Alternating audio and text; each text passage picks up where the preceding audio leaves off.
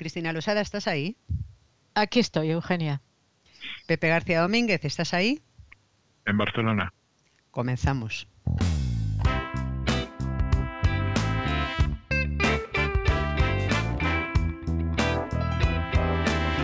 El Búho, con Eugenia Gallo, Cristina Losada y Pepe García Domínguez.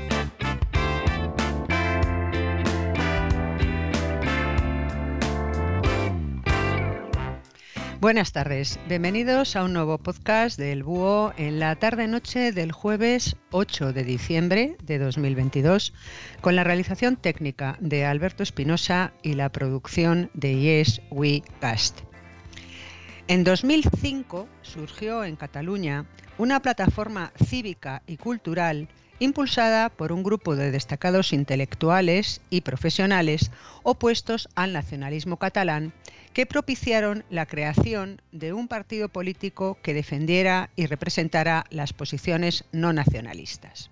Surge así, en 2006, el partido Ciudadanos Partido de la Ciudadanía, que en su Congreso Fundacional eligió como presidente Albert Rivera al frente de un comité ejecutivo que decidió concurrir a las elecciones autonómicas catalanas celebradas el 1 de noviembre de ese año, en las que obtuvieron tres escaños en el Parlamento catalán. A partir de ahí, la formación se presentó a las elecciones municipales de 2007, únicamente en algunas localidades catalanas y en dos localidades fuera de Cataluña, obteniendo únicamente representación en ocho municipios de la provincia de Barcelona y tres de la de Lérida. No será hasta el año 2012, en el ámbito de las elecciones autonómicas catalanas, cuando el partido liderado por Rivera triplicó los votos obtenidos en los anteriores comicios y duplicó su número de escaños en el Parlamento.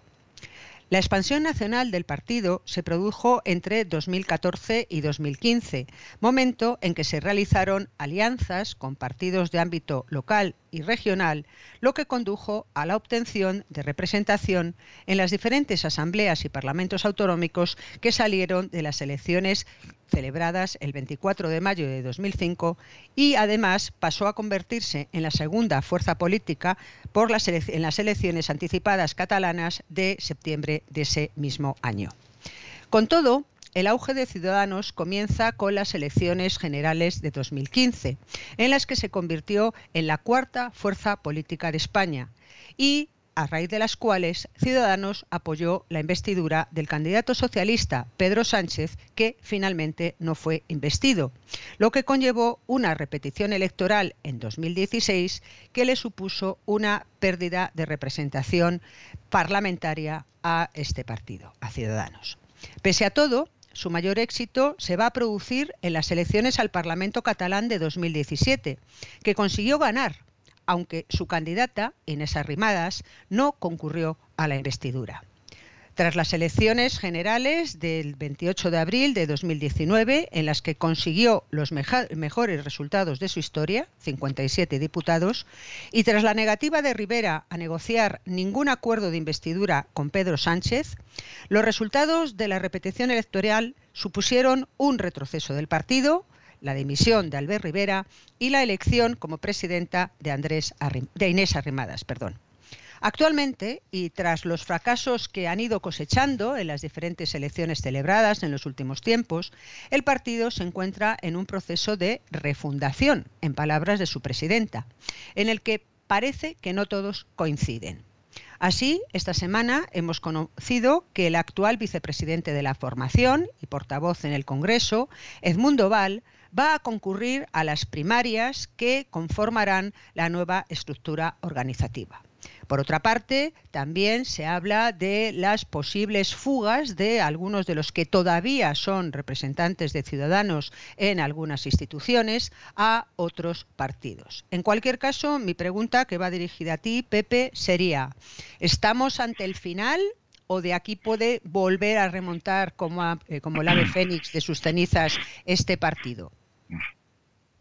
Obviamente estamos ante el final. Eh, Ciudadanos está muerto, falta la ceremonia del entierro, pero, pero es el final definitivo y absoluto. Mm, yo lo contemplo con una cierta nostalgia, y por lo que pudo ser y, no, y nunca fue. Mm, básicamente por dos razones. El Ciudadanos genuino, el, el Ciudadanos primero, el Ciudadanos original, respondía a una necesidad mm, ocupar un, espacio político que en Cataluña existía en aquel momento y sigue existiendo ahora. El espacio de, de, la disidencia no catalanista. Eh, digo catalanismo y no independentismo porque es más amplio. Es decir, es, es, una disidencia que va más allá del rechazo a la, a la separación de España, que tiene que ver con, con, con eh, la urticaria que provoca en muchísimos ciudadanos de Cataluña ese, afán de, armonización cultural obsesiva indigenista. ¿no?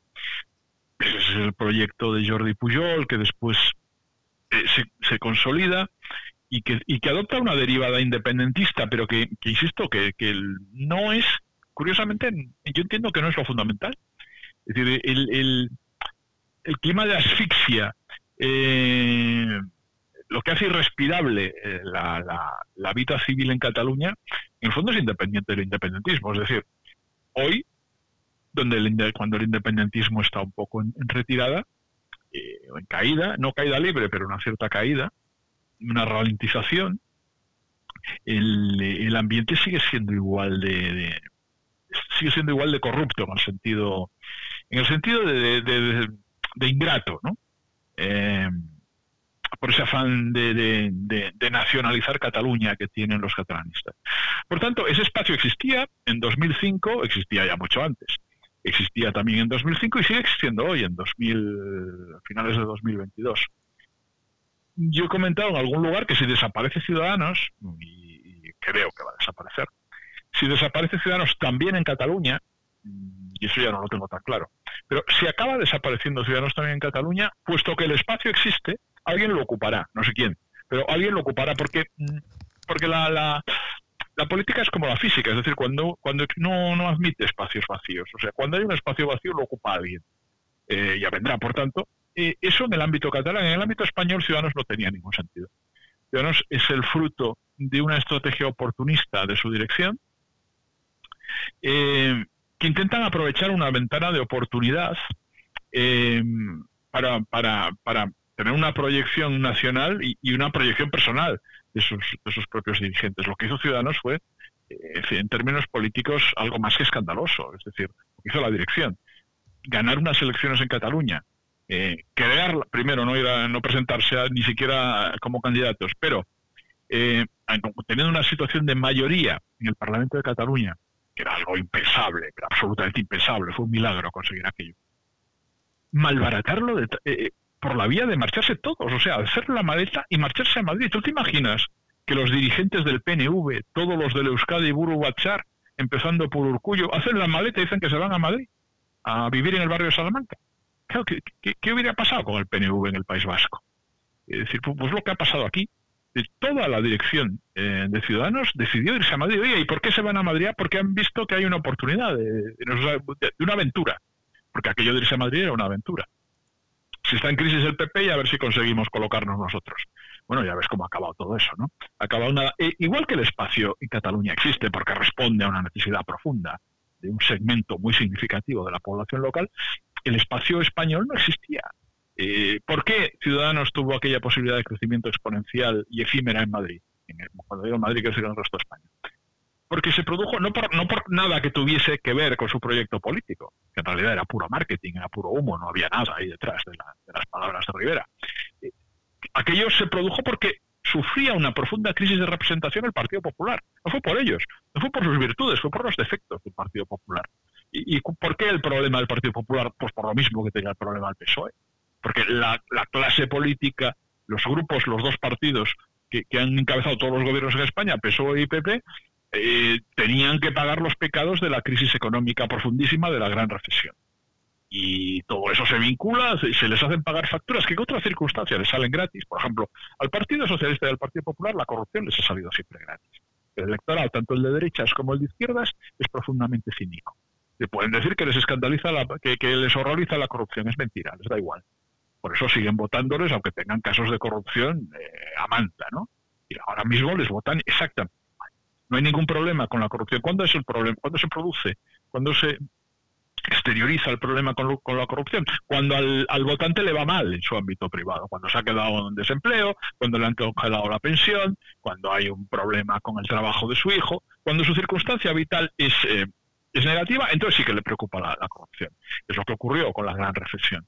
Y en ese momento se produce esa crisis de representación de los dos partidos que hace que por un lado surja Podemos y por el otro Ciudadanos, intentando, intentando em, eh, desplazar a los partidos hegemónicos, un proyecto absolutamente delirante y fantasioso, ¿no? Si lo miras con una cierta perspectiva. El PP, no, el bueno, el PP sí, lo, lo, que representa el PP, con distintas siglas, lleva gobernando España dos siglos. El conservadurismo español lleva ahí desde todo el siglo XIX y todo el siglo XX prácticamente. Iban a llegar unos de Barcelona que venían de su casa y, y, y echar a todo eso, echar todo eso abajo y ponerse ellos en su lugar. Si lo piensas fríamente, es una bobada, es ridículo, es que no tiene ni, pies ni cabeza el proyecto. Pues bueno, que eso andaban.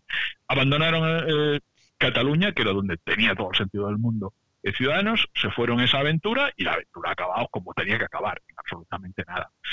Eh, insisto, lo veo con lo veo con nostalgia de lo que pudo ser, debió ser, y no fue en gran medida por culpa del equipo dirigente de Ciudadanos, no de Inés Arrimadas, que no era, no era decisiva en aquel momento, eh, sino de los que de los que estaban en la dirección anterior, pero bueno, ahora todo eso ya no tiene ningún remedio. Ciudadanos no tienen ninguna salvación, da igual que, gane Val o que gane ella, es, es absolutamente irrelevante todo eso. Y la cuestión está en, para mí, lo, lo único que tiene interés es si el espacio no nacionalista catalán que ahora mismo está muy disperso. Ahora mismo está en partes está en Vox, en parte está en el PSC, existe dentro del PSC y está ahí, en parte está en el propio Ciudadanos de Cataluña, en parte está en la abstención, en parte está en Valens, que es un intento que se está haciendo de crear una especie de unión democrática, eh, también pensando en la, en la desaparición de Ciudadanos. Está muy disperso y muy, muy, muy desmotivado, obviamente, ¿no? Pero es lo único que tiene sentido político, todo lo demás da igual, o sea, dentro de seis meses Ciudadanos no existe. Dentro, bueno, en cuanto se convoquen las elecciones generales, será, fin, será, será nada, desaparecerá.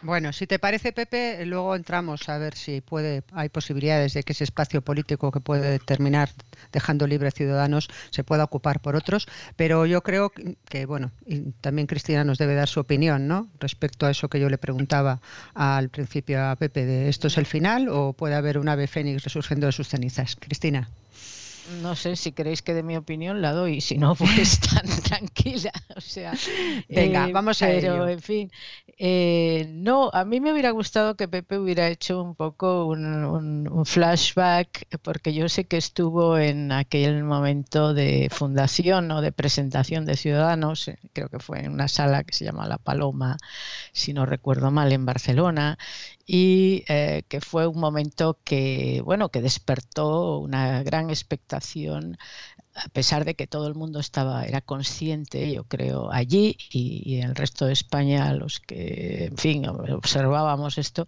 eh, de que era enormemente difícil entrar en, incluso en un parlamento autonómico, ¿no? O sea, es que a veces parece que eh, eh, bueno, montar un partido y ya está, o sea que ya la gente habla con una gran eh, ligereza, ¿no? De, no, no, pues, pues o hablaba, no sé, ahora, eh, hay que hacer un partido y entonces ese partido, pues ya lo ven que ya es montar un partido y ya estás ahí. Bueno, eso es muy, muy complicado, muy difícil y, no obstante, por eso mm, la, presentación y la decisión de montar un partido como Ciudadanos en Cataluña eh, fue vista con enorme expectación y ya cuando sacaron aquellos tres primeros diputados, pues aquello fue bueno, pues una, celebración tremenda porque se había roto eh, de algún modo una especie de bloqueo ¿no? a, determinado, bueno, el, el primer bloqueo a un partido eh, nuevo, pero sobre todo un partido abiertamente contrario al separatismo y a toda la, llamémosle el relato y la visión, la cosmovisión nacionalista que, impregnaba tantísimo, por supuesto, al Partido Socialista de Cataluña, eh, por no decir que formaba parte de ella, ¿no?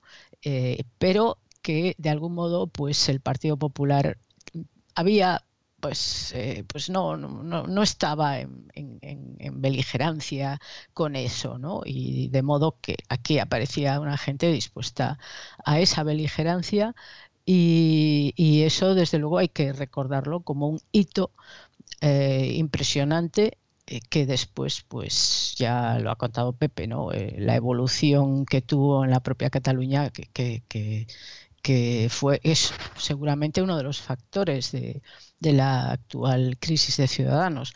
Aunque eh, yo tiendo a pensar que más que los errores de sus dirigentes, que los ha habido por supuesto y graves, eh, también eh, tiene mucho que ver con los cambios casi quizá imperceptibles, eh, porque cuando los estás viviendo no, uno no se da cuenta, pero hay cambios en la situación política, eh, de modo que eh, asuntos que en un momento dado son los que centran las preocupaciones, las inquietudes y los deseos de, grupos de votantes, luego pasan a la historia y dejan de ser esos, son otros, y ese, ese continuo flujo, en ese continuo flujo, un partido eh, para un partido nuevo, un partido que no tiene eh, todavía, que no se ha hecho, que no tiene raíces suficientemente fuertes, que no tiene tampoco eh, cuadros con, años de, mm, experiencia, pues eh, bueno, eh, sí, Albert Rivera y algunos otros que estaban con él desde el principio, pues adquirieron esa experiencia, ¿no? Pero, pero estoy hablando ya de la expansión a nivel nacional, ahí se incorpora muchísima gente que, que o bien viene de algún otro partido eh, a niveles locales o provinciales, autonómicos, o bien es gente que no tiene ninguna experiencia política, ¿no? Y ahí eh, empieza, empieza el problema de eso, de cómo, manten, de cómo mantener y cómo tomar las decisiones adecuadas eh, en ese entorno, ¿no? Pero yo, yo quería decir un par de cosas nada más para, para terminar. Eh, en este, esta introducción, esta especie de requiem por ciudadanos que, vamos a parecer a entonar, y es que, eh, bueno, eh, yo creo que cuando es verdad que el partido nace en Cataluña en esas circunstancias casi épicas y heroicas y que tiene allí un papel eso heroico en realidad, pero yo creo que sí tenía sentido su expansión a nivel nacional y que en esa expansión eh, yo creo que los dos papeles fundamentales que representaba Ciudadanos eran, por un lado, eh, ya no es el estar contra el nacionalismo, digamos así en general, sino evitar que los partidos nacionalistas fueran siempre las muletas en las que los grandes partidos eh, se apoyaban a la hora de gobernar España y por lo tanto eso significaba un precio en concesiones eh, y más concesiones a, esos partidos nacionalistas y a, determinadas regiones, muchas veces en detrimento de otras. Eh, y, por otro lado, una especie de racionalización de la política. Eh, una política menos polarizada, menos basada en los ejes que siempre han funcionado, izquierda-derecha o PP y PSOE, ¿no? como representativos de, ese eje izquierda-derecha, y una política, por lo tanto, eh, más eh, centrada en cuestiones, eh, si queréis, de reforma del propio sistema político, reforma de ciertos aspectos que, sobre, que se demandaban en aquel momento y que no solo tenían que ver con la corrupción, que es verdad que es un asunto que preocupa, mm, se coloca en primer plano en ciertos momentos y, sí que puede generar inquietud y sobre todo desagrado y desafección, pero luego a lo mejor no tiene un coste político muy alto. Pero había otra serie de cuestiones que estaban quizá menos en la agenda eh, más popularizada de, aquel momento, pero que eran importantes eh, para mejorar eh, ciertas cosas, ¿no? desde la despolitización de la justicia y de la administración en general a otros asuntos más sectoriales, pero todos ellos tendentes a mejorar y a enmendar, a corregir aspectos del sistema político y del funcionamiento de la administración y de los partidos que se habían demostrado eh, malos. Eh, bueno, eh, yo creo que por eso tenía sentido. Lo que ocurre es que uno de esos ejes pierde, pierde mm, eh, importancia. Eh, es decir, el, tema de esa, lo que yo he llamado racionalización de la política eh, se va perdiendo en el tiempo, con el paso del tiempo va difuminándose y el otro, bueno, de algún modo ahí la dirección de Ciudadanos renuncia a aquel papel cuando efectivamente no sale a la palestra en el momento aquel, después de las elecciones de abril de 2019, a plantearse como alternativa para el gobierno eh, junto con Pedro Sánchez. Eh, si le hubiera hecho una oferta seria al Partido Socialista, eh, bueno, a lo mejor el Partido Socialista lo hubiera rechazado, pero nunca lo sabremos y esa oportunidad de ser ahí ese partido bisagra que evita que los eh, gobiernos eh, centrales se echen en manos de, partidos nacionalistas o ya, eh, ya, ya, no hablemos de Podemos, porque en fin, también era evitar el pacto con Podemos, pues esa posibilidad se trunca ahí y bueno, eso ya marca el, el, resultado ya desastroso que tiene, que tiene en la repetición electoral Ciudadanos, creo yo, ¿no? Eh, porque los dos asuntos centrales, eh, uno ha pasado, se ha pasado página, del tema aquel de la regeneración prácticamente se ha pasado página, y el otro, Ciudadanos, lo incumple al eh, proponerse como gran objetivo no ser el partido bisagra, sino ser el partido que hegemónico en el centro derecha español. Bueno, una cuestión que os quiero plantear antes de pasar a la segunda parte en la que vamos a seguir analizando, bueno, pues algunas cuestiones, ¿no? Em, ¿Hasta qué punto la aparición de Vox en el panorama político también ha podido hacer mella en, Ciudadanos, en la representación que Ciudadanos vino teniendo y que parece que decayó, como dices tú, Cristina, a partir de esa repetición electoral y de esa situación que se produce, pero puede influir también la existencia de, Vox en esa, porque curiosamente son partidos que han ido surgiendo todos, eh, Podemos, eh, Ciudadanos, Vox un poco más tarde, eh, a partir de 2015, es decir, fue cuando quiebra ese bipartidismo del que siempre habíamos hablado y ahora, sin embargo, bueno, son partidos que de alguna manera algunos están estancados, otros están están, como ciudadanos, decayendo ya absolutamente. Yo no sé si todo eso tiene alguna relación. Pepe. A ver, eh, ¿hay un vínculo entre Ciudadanos y Vox políticos? Sí, yo creo que sí lo hay. Igual que lo hay con Podemos. Eh, vamos a ver, Vox tiene, yo lo escribí el otro día en Twitter, Vox tiene básicamente tres, eh, tres tipos de electores muy diferenciados. Uno una parte de su electorado es la extrema derecha eh, sociológica de toda la vida. La extrema derecha, cuidado, cuando, cuando yo hablo de extrema derecha no, no estoy pensando exclusivamente en el voto que iba a la extrema derecha, que en su día fue Fuerza Nueva, pequeñas formaciones marginales, eh, eh, porque eso no era significativo desde el punto de vista cuantitativo. La, la, extrema derecha española, mm, la extrema derecha electoral, estaba dentro del Partido Popular. Eh, no estaba en, grupos ajenos al PP, estaba ahí dentro eh, y ahora ha salido. Estaba, está, y estaba y está esa parte de la extrema derecha que votaba como, como, como mal menor al Partido Popular.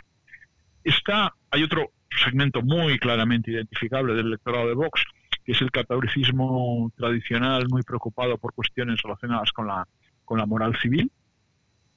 Eh, cierto integrismo, eh, eh, eso está ahí dentro también. Y eso también votaba al Partido Popular. Es decir, y también han salido. Y no, no es. Mm, tiene diferencias con la extrema derecha estricto sensu. Pero bueno, todo eso estaba ahí. Todo eso viene del PP. Pero, y tiene poca relación con Ciudadanos, si es que tiene alguna, yo creo que no tiene ninguna. Pero hay un tercer elemento muy significativo, muy importante, eh, dentro del, de la base sociológica de Vox, que es lo que yo en ese tuit llamaba los cabreados. ¿Y qué son los cabreados? Pues es lo que, lo que el nombre, lo que el término indica, ¿no? La gente que tiene una vaga irritación, eh, muy poco formalizada, muy poco intelectualizada, muy emotiva, muy visceral, muy todos los políticos son iguales, son unos ladrones, cuentan mentiras.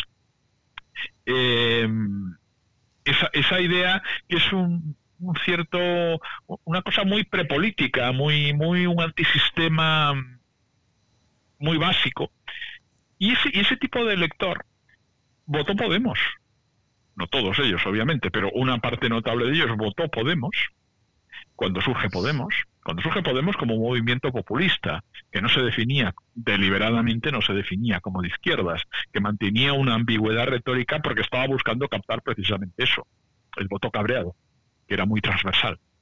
Eh, y es cuando, cuando Rejón teorizaba todo aquello del populismo y todo de la clau, o sea, era una manera de decir no somos de izquierdas, una manera instrumental.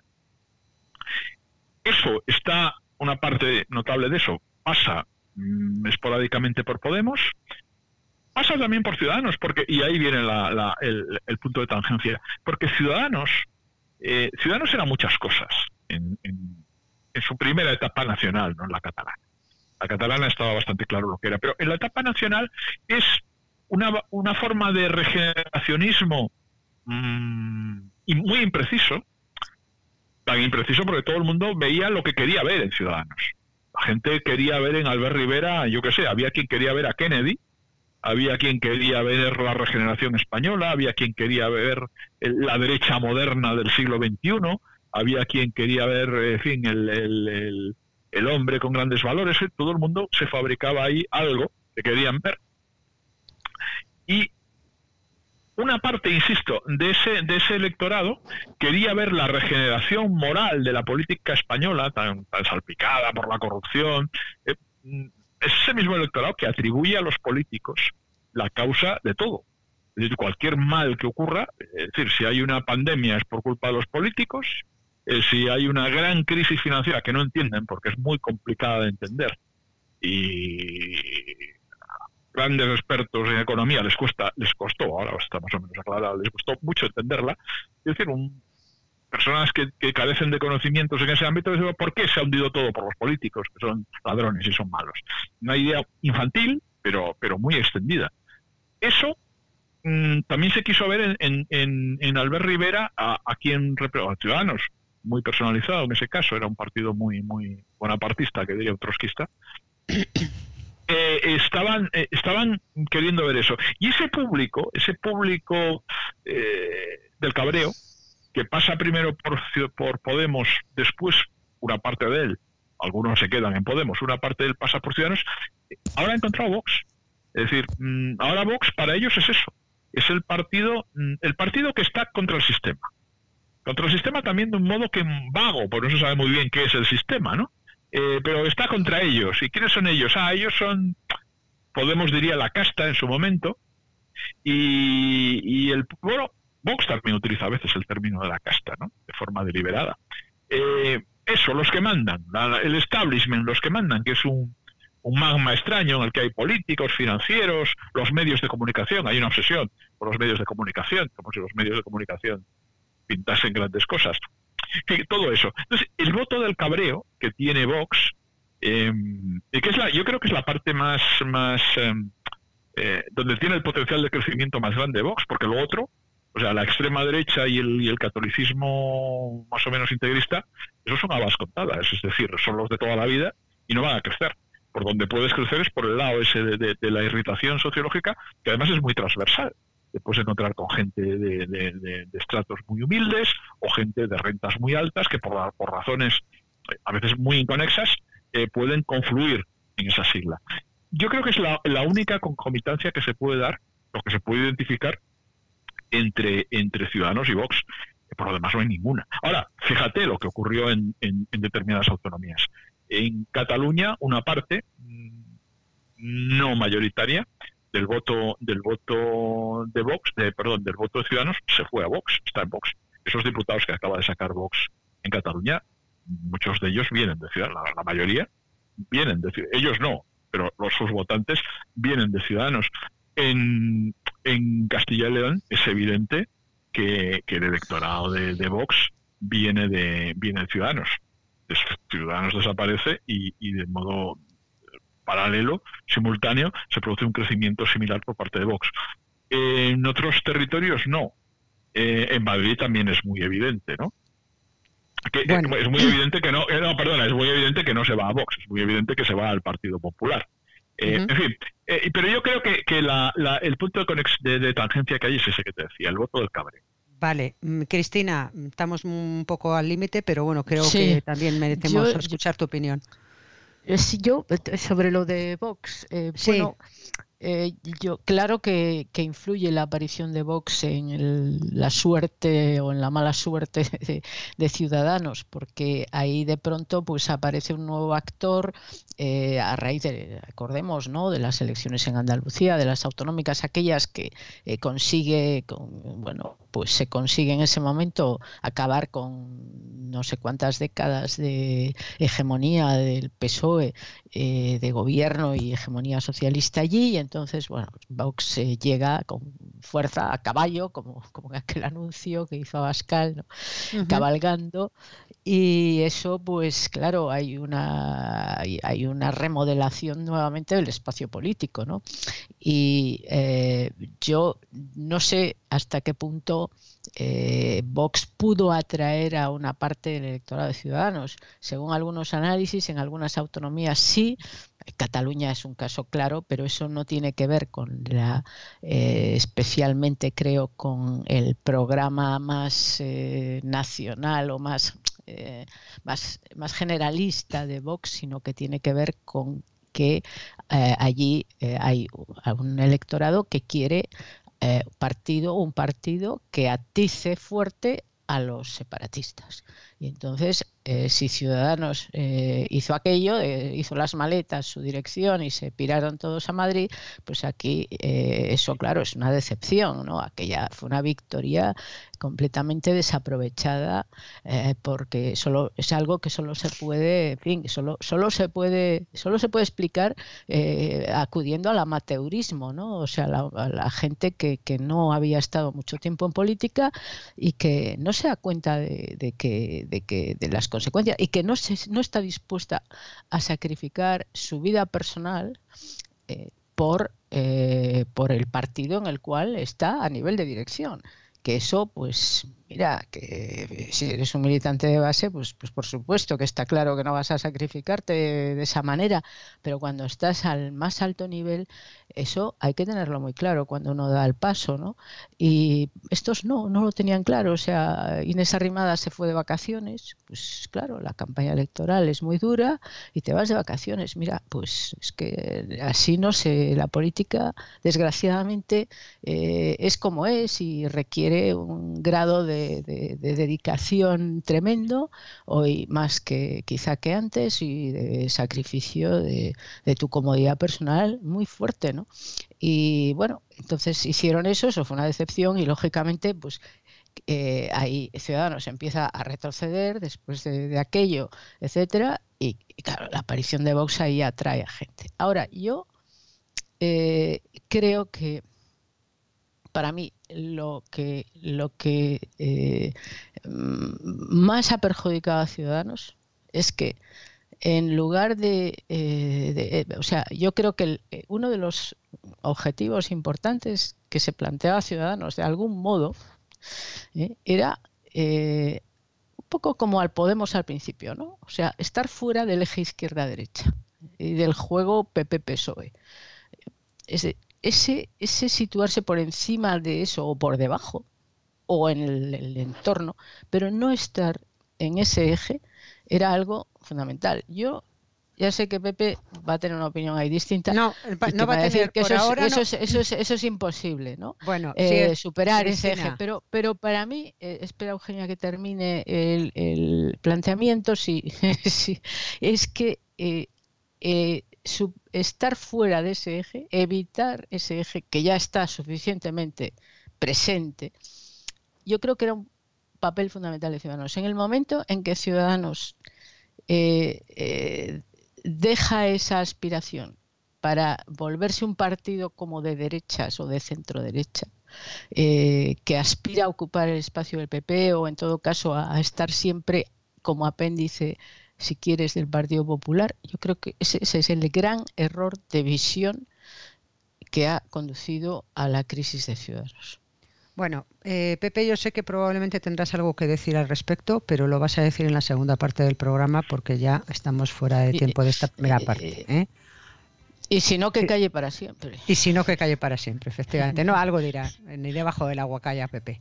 Eh, vamos a recordar, como siempre, que estas primeras partes las pueden, están abiertas, están disponibles para todo el que las quiera escuchar, pero para poder seguir las segundas partes del búho y por tanto ver si Pepe calla para siempre o no, eh, tienen que ser mecenas del búho. Y por tanto, Cristina, recuérdanos, por favor, cómo podemos hacernos mecenas del búho. Pues para hacernos mecenas del búho tenemos que ir a la plataforma iBox donde colgamos nuestros podcasts. Allí en la página que corresponde al búho verán un botón que pone apoyar. Pueden clicar ahí o pueden clicar en cualquier segunda parte de un podcast. Hace falta, mejor dicho, conviene registrarse en la plataforma iBox con un nombre de usuario y hace falta tener una tarjeta de crédito débito o una cuenta PayPal y uno se puede hacer mecenas desde 1,49 céntimos al mes hasta los 50 euros al mes. La otra vía para hacerse mecenas es a través de Apple Podcast. Ahí uno se puede hacer mecenas desde 1,99 céntimos al mes hasta los 50 euros al mes. De modo que Eugenia animamos a, e invitamos a nuestros oyentes a que se hagan mecenas del búho porque gracias a su apoyo podemos seguir grabando estos podcasts. Pues invitados quedan. Y hasta aquí la primera parte del podcast del búho de hoy.